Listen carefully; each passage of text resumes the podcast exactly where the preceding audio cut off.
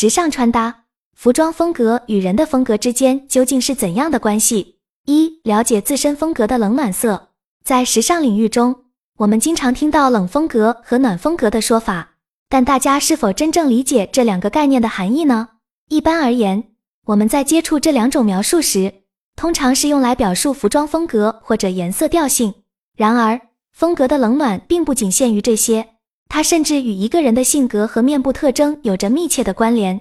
让我们举个例子，大家对服装的冷暖风格的理解可能更偏向于视觉感受。比如，酷酷的风格我们可能称之为冷风格，而可爱的风格我们或许会称之为暖风格。但是，当我们谈到人的性格和长相时，这种冷暖的感受可能就需要结合更多的因素来考虑。例如，一个外向的性格可能更适合暖色调。而内向的性格可能更适合冷色调，长相特征也是一大影响因素。例如，具有梁洛施那样的脸型可能更适合冷风格，而陈意涵那样的脸型可能更适合暖风格。古语有云：“相由心生”，这其实也在暗示我们，一个人的面部特征往往是他们内在性格的体现，尤其是眼神。从眼神和面部的骨骼、肤色、发色等特征中，我们也可以感受到一种冷暖感。那些眼神冷峻、有距离感的人，他们的风格更倾向于冷；而那些眼神热情、性感、更易于接触的人，他们的风格更可能是暖。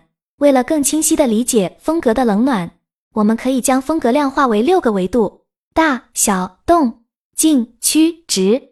这种量化不仅能帮助我们理解为何在风格中会感受到冷暖，同时也可以清楚地看到。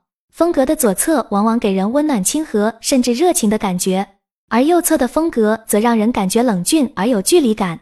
风格的冷暖并非仅仅是关于色彩或服装的问题，它其实更多的与一个人的性格、面部特征，甚至他们所处的环境有着密切的关联。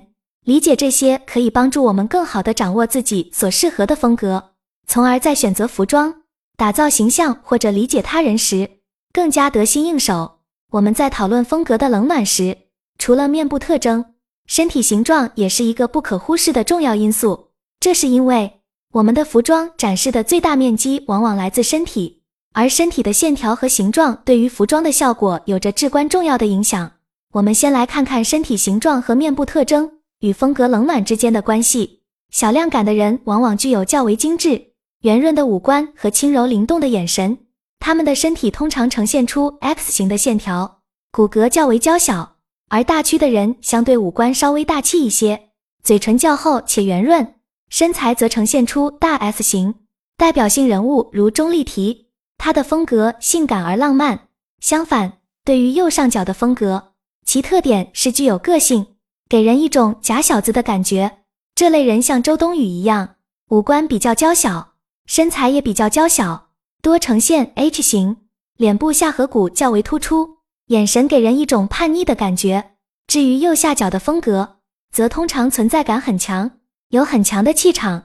他们的五官和面部骨骼都非常突出，通常会显得比较高。接下来，我们来谈谈如何找到自己的冷暖风格定位。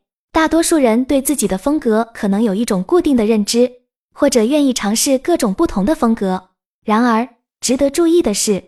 人的风格并非固定不变，而是会随着时间、经历和内在成长而发生变化。就算是明星，他们的造型也会根据角色的需要而变化。在日常生活中，明星们也会有自己的风格喜好，这与他们需要塑造的个人品牌和人设有关。明星会有自己的造型师，而我们普通消费者如何确定自己的风格呢？我了解到很多消费者在搭配服装时视频感觉形式。他们可能对自己并没有很清晰的风格定位，然而了解并确定自己的风格是非常重要的。这不仅可以帮助我们选择适合自己的服装，也可以增强我们的自我认知。此外，年龄也是影响消费者风格选择的一个重要因素。比如四十岁以上的消费者，他们通常追求服饰的质感，喜欢基本的搭配，以此来展现出他们的年轻和气质。因此，无论你是一个设计师，买手还是普通消费者，了解并掌握自己的风格冷暖都是非常有价值的。二、了解服装的基本冷暖风格。一、如何用色、形制区分冷暖。在形象搭配专业的实践过程中，我们会遇到两大主要难点。首先，来自于消费者的难点，在学习搭配技巧和方式后，消费者可能在实践中很快忘记所学，回到原先的习惯。毕竟，对于在打扮上感到困扰的消费者，他们的困惑并不仅仅限于妆发，审美观也是与他们的生活环境密切相关的。第二个难点来自于形象顾问。在寻找服装素材来体现消费者形象转变的过程中，可能会遇到选材困难。这个问题并非仅仅出现在尺码上，更深层的问题源于服饰产品在设计环节的偏差。例如，少女风格的人通常比较精致甜美，给人一种可爱灵动的感觉，使人感觉透明、通透、轻盈。因此，偏高的色彩明度会适合他们。服装的质地需要精致、柔软、飘逸。另外，由于他们的身材通常属于小 S 型，因此 X 型的服装最适合他们。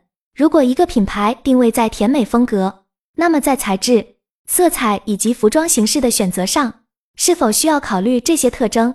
你所服务的一些品牌是否有很多黑色元素，或者是否非常追随流行趋势？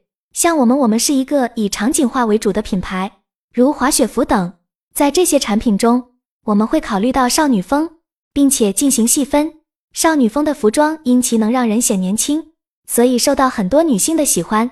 优雅风格也属于偏曲风格，但它比少女风格更为稳重，没有那么强调灵动。因此，长裙、柔软的面料、亲和的颜色以及强烈的线条感都非常适合优雅风格。古典风格则更加端庄，颜色需要稳重，适合正式的职场环境。面料质地需要非常考究。款式不能太紧，也不能太短，一般比较偏向基本款和简约风格。但我们也需要注意，有些明星的形象可能比较飘忽不定，他们的搭配方式可能比较随性，这可能会对我们的形象搭配带来一些挑战。浪漫的风格体现在设计元素上，是大的花朵、鱼尾等等。迪奥就是这样的风格。在搭配上，我觉得是要考虑场合比较重要，风格是第二。有时候风格需要给场合和出场的主次让位。大家最喜欢说的波西米亚就是这个风格，色彩浓郁复古，面料例如皮毛一体、大摆裙、撞色的搭配、夸张的饰品、长筒靴等等。自然风格色彩比较低调，通常文艺感很强。英伦风格比较接近自然风格的面料，棉麻、毛线等让人觉得舒适放松的元素，在自然风格的设计中会被采纳。色彩多为中低明度，少年风格是目前大家都喜欢的，称为颜系。色彩偏冷调，由于亮感的原因，所以色彩的明度高。面料偏硬度，例如皮革、拉链等。这种风格是设计师非常喜欢用的，但是很挑人。廓形颜色是明度低、饱和度低的，但是在元素选择上多用金属。大的图案，夸张的造型，阔腿。大的格子等等，模特穿起来会非常好看，但是普通人穿会很难好看，这是因为五官清晰度的问题。这类风格必须有夸张的妆容和发型来支撑。二、服装案例解析：为什么有些服装让普通人穿着很好看，而有些品牌的调性虽然很独特，但大家穿上却并不理想？我们也会寻找可能的解决方案。一般而言，当我们看人时，首先注意的是脸。例如，当一个人穿着米色的连衣裙，你最先注意的应该是他的脸，而不是他的身体。然而，如果一个人穿着红色的裙子，你可能首先注意到的就是裙子，而不是他的脸。这是因为，如果身体所穿的颜色与脸部的清晰度能够和谐共处，那么我们会关注到的是整体；而如果服装的颜色、款式等与脸部不和谐，就会吸引我们的视线，让我们忽视了脸部。因此，作为设计师或品牌，我们需要关注这一点。而事实上，很多时候我们并没有注意到。同样的，如果一个人的体型适合某种夸张的款式，那么穿上这种款式会非常好看。但如果不适合，那么效果就会大打折扣。比如，如果一个人不适合穿大廓形的衣服，那么我们可以在脖子上增加装饰，如项链、丝巾等。或者在内搭上使用与他们的风格相和谐的色彩、形状和质地来中和。在没有合适的衣服可选的情况下，我们可以使用适合它们的颜色、质地和款式等元素去中和。例如，将亮点转移到身体的优势部位，如细腰就用腰带突出，腿型好看就穿短裙等。同时要注意搭配的结构比例，露出脚踝、锁骨和手腕部分，这就是搭配塑形的重点。